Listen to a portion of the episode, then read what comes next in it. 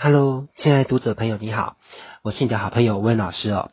在今天这个学习单元当中呢，我想来跟你聊一件，就是应该是蛮多人在踏入讲师这个行业之前呢，都会还蛮关心的一个话题，那就是讲师这个行业真的能够赚钱吗？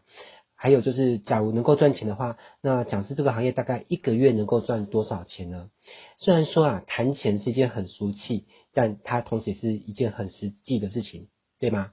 我相信每一个投入讲师行业的人啊，对于分享自身的知识啊、经验跟专业，都会有一股热情在。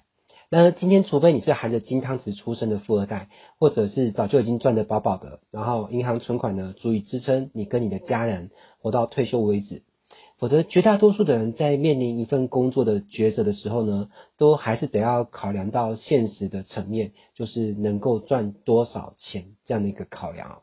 讲师的收入究竟能够有多少呢？在这个单元当中呢，我将尽可能的用最中立、客观，而且是贴近现实的说法，来让你对于讲师这个行业呢，能够赚多少钱，以及怎么赚钱呢，有一个深入的理解。那我不会为了诱惑你走上讲师这条路呢，而光是讲一些好听的浮夸的话。那首先，我先希望你可以有一个重要的理解。就是讲师他其实在一开始呢，会有一段无收入期，甚至是负收入期。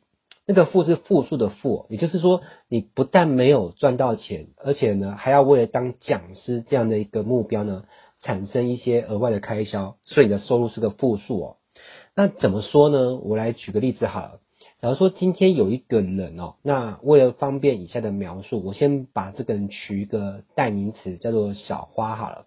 那假如说小花是一个女生，她想要当一个就是美容证照的一个师，问题是现阶段小花如果她没有证照，不管是乙级或是丙级，她都没有。那请问此刻小花可以突然出来当那个美容证照的讲师吗？答案是不行哦。我们先姑且不要去讨论说小花她自己本身的美容相关的专业技术是否到位。还有他在美容这个行业呢，资历有多丰富？按照法律的规范哦，你只要是想要出来教美容的丙级证照的一个辅导考照的话，那你自己本身至少就要有丙级以上的证照嘛。就好像不管你开车开了多久，你开车技术多好，只要你没有驾照，那法律上你就是不能开车，这是一样的道理。那么再请问一个问题哦，小花她在学习考证照的过程当中，能够因此而有收入吗？基本上也是没有的，即便是她的家人，或是假如她有男朋友或老公，那为了支持她去而补助她一些学费啊、生活费等等的，其实我们也不能够把这些收入叫做因为要当讲师而产生的收入，对不对？而且这个阶段她其实不只是没有收入哦，还会有些支出。举例来说，他要上课嘛，要学习嘛，他还要购买美容练习的一些材料啊、设备啊，包含他到时候去报考证照也会有一个报考的费用，这些都是会花到钱的。那除了上面所说的，像小花，她是因为要学习美容证照的相关专业而产生的这种就是呃无收入时期。那如果不是走美容领域，而是走别的领域，会不会也产生类似这种情况呢？其实也是会有。在不同的讲师的培养体系，比如说，如果你是想要走传统的教职体系，那你是可能要去念师范学院啊，或师范大学，那这也是一笔支出嘛。那这段时间你基本上也是没有收入的，对不对？那在一般的民营，除了一些面向一般学习者的课程之外，其实有些单位它也会有一些就是针对成为讲师的师资培育班。哦，像我自己公司也会有，那这种课程呢，它往往是不便宜，而且有可能是该单位的众多课程当中呢最昂贵一堂课。不过教的通常也会比较深，就对了啊。毕竟一般的课程只是教出学员嘛，哦，那他可以学以致用。那你要学到可以用出来，跟你学完之后不只是自己用，你还能够教会别人、指导别人，这需要的功力等级不太一样，对不对？那么除了上面的因素。还有没有别的因素会导致无收入时期的产生呢？有的哦。那以笔者自身为例呢，当年我一开始当讲师的时候，有些公司行号请我去演讲，甚至有些是我毛遂自荐哦，推销自己去帮他们做演讲。那当时有没有讲师的收入呢？答案其实是没有的。好，那有一张感谢状，或是那个单位会准备一些礼物送我，表示就是对我的一个感谢之意。那有的时候你有可能会接一些社团的演讲，但是这种社团的演讲多半来说讲师费不会很高，有的甚至是只有车马费而已。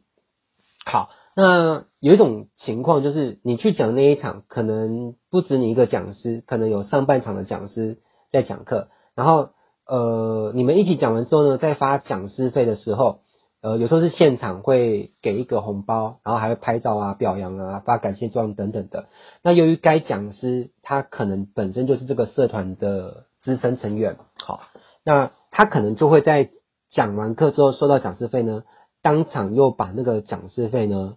捐出去，那这时候如果换作你，你可能就有点尴尬嘛。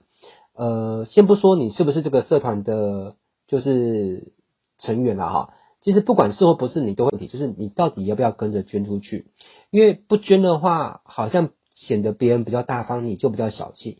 可是捐出去的话，你这趟讲课的任务又变成是没收入。如果在该阶段你的存款啊，一切都还游刃有余，那就没有问题。但是如果当下其实你的经济状况也没有很宽裕，那你为了准备这个课程，你可能也花了不少的时间，甚至还有交通成本。那捐出去的话，你等于是呃不但没收入，而且可能还是倒贴哦。我想这是有一些接过社团演讲的，可能都会面临到的一个内心的挣扎。但是即便如此哦，如果你是在一个初期还不具备名声，资历跟江湖地位的时候，这种任务要不要接呢？嗯，我个人的建议是，只要还饿不死你哦，这种任务在初期能够多接就多接。即便邀客单位给你的车马费扣掉你的实际交通成本还打不平，其实也不用太在意它。这么说，因为在这个阶段，其实你急需要累积的不是金钱，而是什么？是你的经验值跟知名度。啊，而且随着你的经验值越来越高，你的讲课技巧也一定会越来越好。所以，当你每多去个单位讲课的时候呢，就相当于你又成就解锁一次。那随着你的成就解锁越多次，你未来的讲师简历是就会很丰富，因为毕竟上面有洋洋洒洒一堆你受过课的单位嘛，就会越有说服力去让你成为一个收费讲师，甚至是高收费讲师哦。那我觉得千万不要为了说。现阶段你讲课可能没有一个很好的收入，就感到委屈啊，或很灰心什么的，其实这都没有必要。因为你仔细想一想，其实这世界上举凡那些后来可以创造高收入的职业，他们一开始不也都会有一些无收入时期吗？其实有哦，而且你会发现，那些越是后期收入很高的职业哦，他们一开入时期往往是越长的，比如说医师啊、律师啊。其实，甚至连歌手也是这样，对不对？好，所以我觉得当一个讲师初期，你要有个心态，就是要感谢那些给你舞台的机构。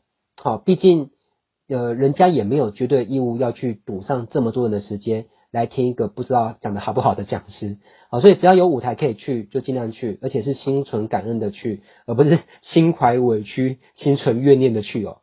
好，那你说，可是老师。同样的时间的机会成本，我也可以去做一些别的工作，是马上有钱领的啊。比如说，我可以去加油站啊，去超商打工啊，是没有错。我也没有说那样工作不好。可是，你有没有发现，很多的工作，虽然你一开始去上班，马上就有薪水可以领，那你也不太会有所谓的就是不知心的受训时期。但是那样的职业，往往它的后续的收入成长呢，往往是比较有限的，对不对？那你有没有发现到一个成功的秘诀啊？就是如果你想要成功的话呢，其实你就要有办法做到一件事情哦，就是你要有办法去忍受那种就是短期有钱拿的诱惑，好，啊那样的事情呢，呃，可能也不见得是完全不做，而是不要把所有时间都拿来做这种事情。你要愿意抽出一部分的时间，把时间拿来做什么？把时间甚至是你的金钱去做一个暂时没有钱拿的项目，好。那等到因缘具足的时候呢，你会发现你过去所投的时间跟努力都会得到加倍，甚至是好几倍的报偿哦。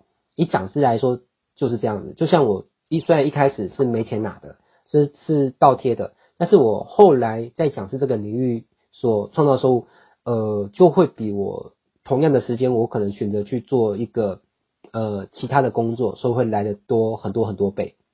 可是大部分其实都是属于就是没有他没有办法忍耐晚一点才吃棉花糖，所以呃其实这跟经营企业也是一样的道理。你有没有发现，其实真正的企业家他不会只想着说，哎，我今天做多少事情，那我下个月能够赚多少？这个事情他固然也会想，可是他不可能只想这个，否则他就不是一个真正的企业家。一个真正的企业家，他同时也会去盘算，就是五年之后、十年之后。他的企业要成长到什么规模？他个人要要有多少的个人收入？所以为了实现五年后或十年后的一个愿景，所以他此刻呢，得要先去做些什么事情？哪怕那个事情可能是没有立即性的收益，反而还会有立即性的支出。但是这是企业家才能够有的心态。呃，一般来说，员工的心态会比较少去盘算这么长远以后的事情。这也就是为什么我们常常都会听过一句话，叫做“成功的道路不拥挤”哦。因为大部分都不会去设想这么远以后的事情。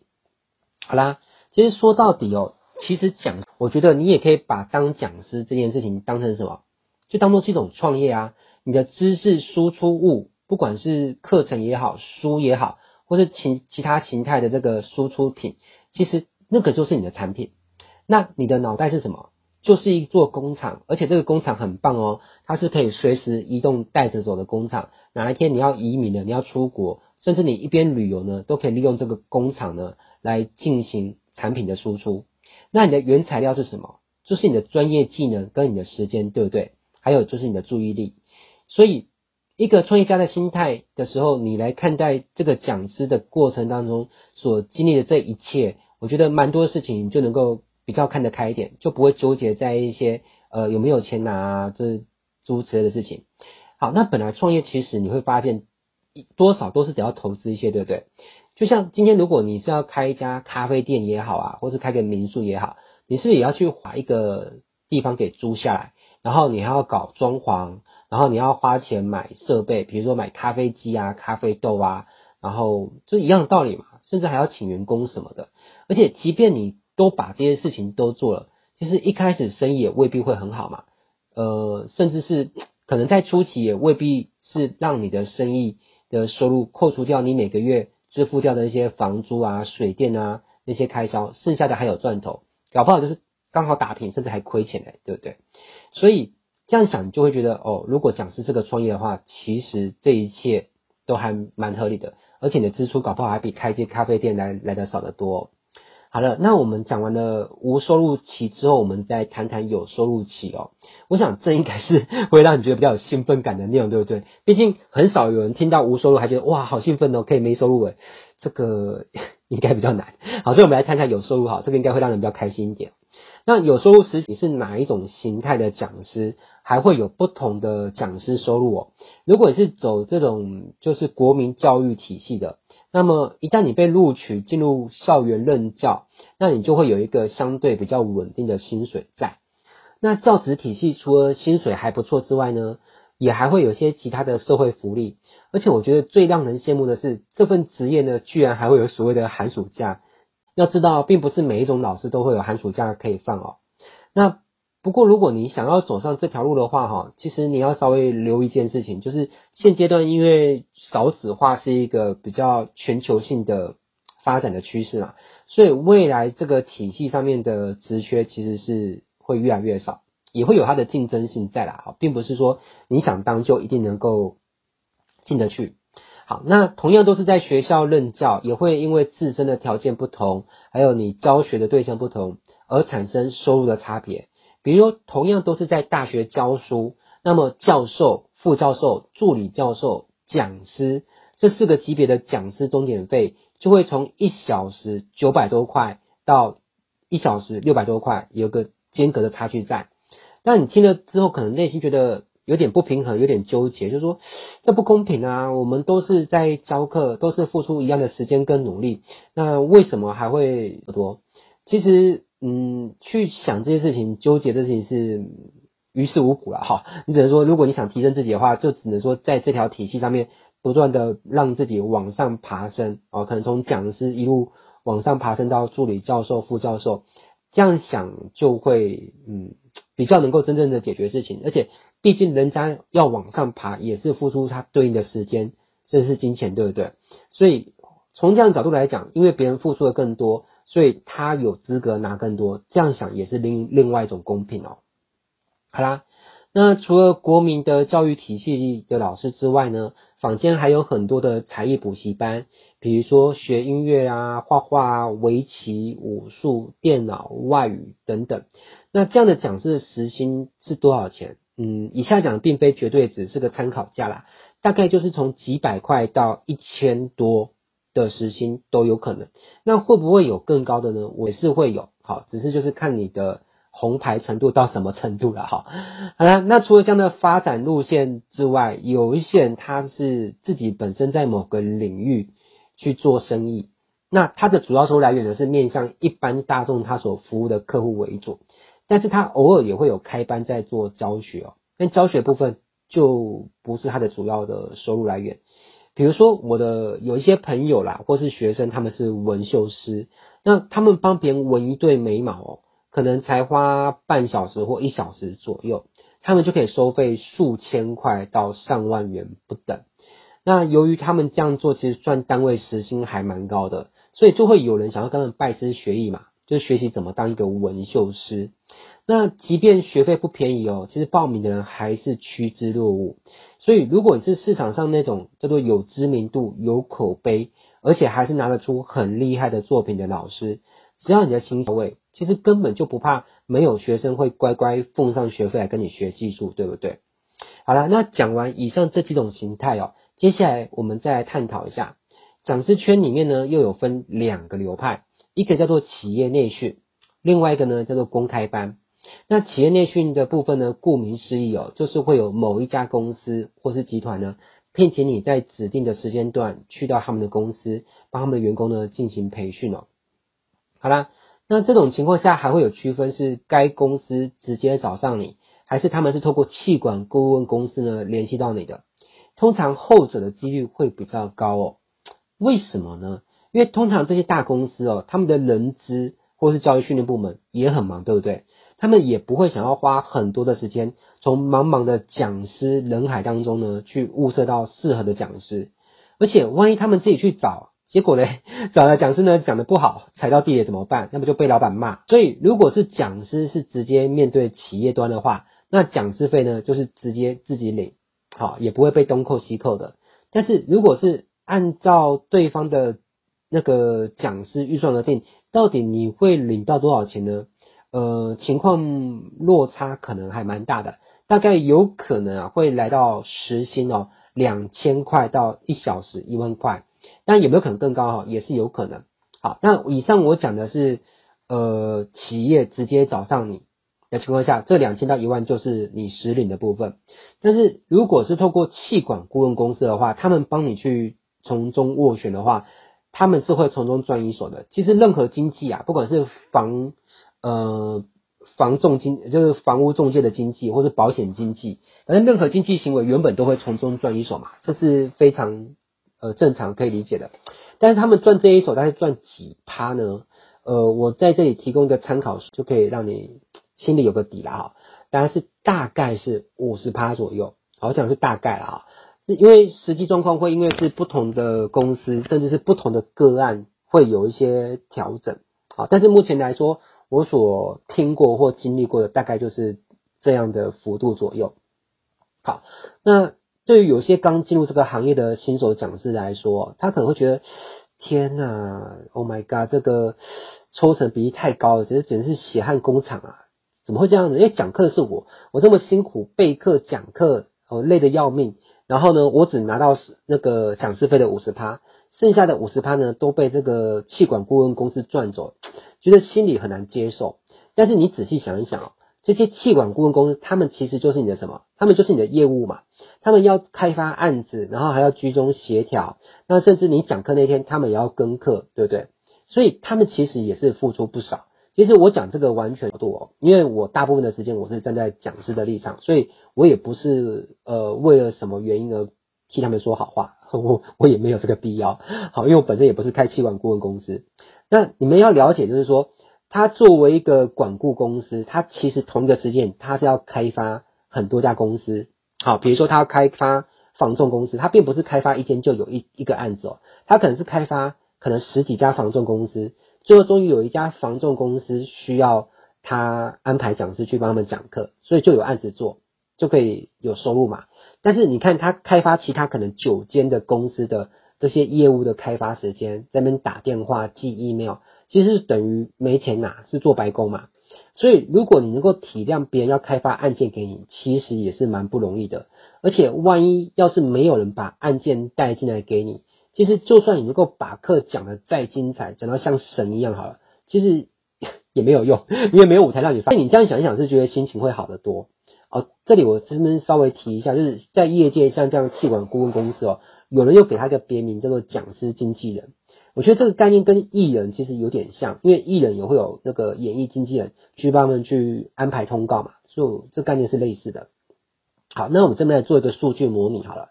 我们假设讲师经纪人对客户端也是对企业端的报价是七千块一个小时。好，那每一个授课时间通常时间段普遍来说是三个小时，所以到讲师手上会拿到多少钱呢？就是七千乘上三乘上零点五等于一万零五百元。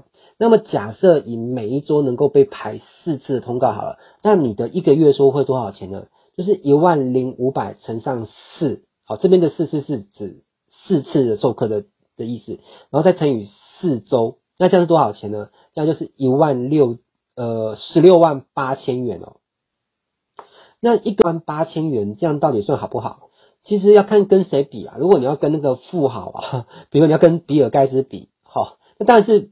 就是天差地远啊！但是如果相较于一般的上班族，尤其就是一般的可能行政基层人员来说的话，其实已经是蛮好的，对不对？而且按照这样推算的话，其实你稍微算一下就知道，其实一年要赚到两百万以上的年薪，其实也不是做不到，对不对？好像我自己本身有认识一些企业讲师，他们就有做到这样的数字，甚至是更高哦。而且其实你算出来结果，你会发现。这样做好像也不是一个叫做工作非常的满档、非常劳累的情况下去赚到这个钱嘛？因为我们衡量一件事情到底要不要做，除了看钱赚了多少，还要看赚这样的钱到底累到什么程度，好，这样才能够客观的评估到底这个钱好不好赚，跟值不值得我们去赚嘛？你看哦，我刚刚的计算的方式是指一周花四个呃通通告，就是一个时段可能就是三个小时，可能一个下午，类似像这样。一周花四个下午在讲课好了，那这样的工作量能够赚到一个月十六万八，我觉得应该算还不错。但是这边我要客观讲一件事情哦，有一这个隐性成本我们还没有讨论到，就是花多少时间在准备课程上，这个我们把它简称叫备课，好，准备课程的那个备。好，那这个到底会花多少时间叫做不一定，因为每个老师的备课效率其实是不一样的。还有就是说，同样一个老师，他每一次讲课的主题，其实要花的时间比例也不一样。比如说这个主题他原本就有讲过，或是他很熟，他准备起来就只需要花很少的时间，甚至是把之前的讲稿稍微改一下就好。可是如果今天要讲这个主题，并不是他主要比较专业的领域，虽然他也能讲，可是他花比较多的时间去做准备。那以前也没有讲过类似，他在准备这个课程上面的花的时间就会相对的比较大。好那有讲过课的经验，其实应该都会有一种体会，就是我认为啦，讲课本身其实并不是最累的，最累的是什么？备课。好，那有的时候为了讲一小时的课，大概就要花多少时间去做准备？大概是三倍的时间，就是你大概要花三小时写讲稿，才能讲一小时的课。来等比例推算，其实这样都还是算蛮快的。有些时候你会发现这个比例可能比这个数字还要大得多。好那 就是去讲课那一天，反而怎么样是比较轻松，因为你就是把那个讲稿去把它给讲出来而已。好，所以讲课那一天往往讲就会一种，就是终于解脱一种轻松的感觉哦。好，那在企业内训的这条道路上面，其实一个月赚十六万多，呃，不要把它想成是一个绝对的数据，它是一个参考的数据，因为实际上可能更少或更可能，就是看自己所挑选的主题是否。嗯，能够让很多的企业他们会想要邀你去讲课啊，有没有符合当下的流行性？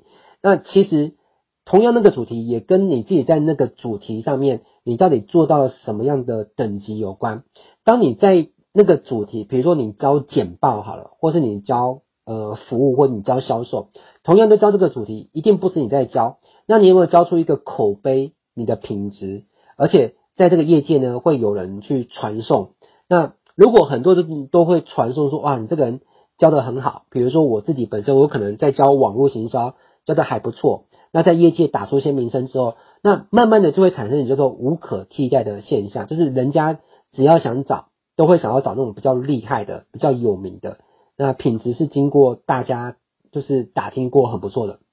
好，那你当你做到这样的一个程度的时候，你才比较有话语权去替自己的讲师中好的价码嘛。你可能就可以跟你的讲师经验去沟通说，诶，那可不可以就是现在帮我的讲师费调高多少？那因为当你已经有行情的时候，你去谈这个事情比较有意义啊。当行情都没有说，讲这个事情可能就不一定有效，可能只是让自己更没有课可以讲而已。好了，那在这个章节当中，我先暂时跟你分享到这边，好不好？那在下个章节当中呢，我会来跟你分享一些我觉得是更刺激的一些呃内幕的情报啊，我会让你知道为什么有人在讲世界可以做到年收入五百万、上千万，甚至做到上亿的也都有。那到底他们的发展的轨迹，他们的讲师人生是怎么样安排跟布局的？这些我都会在下一个章节呢跟你做分享。呃，为什么呢？因为下一个章节其实我很喜欢探讨的一个话题哦，就是呃，我们来谈公开班形态的讲师收入模式哦。好啦，那我们就下个章节见喽，拜拜。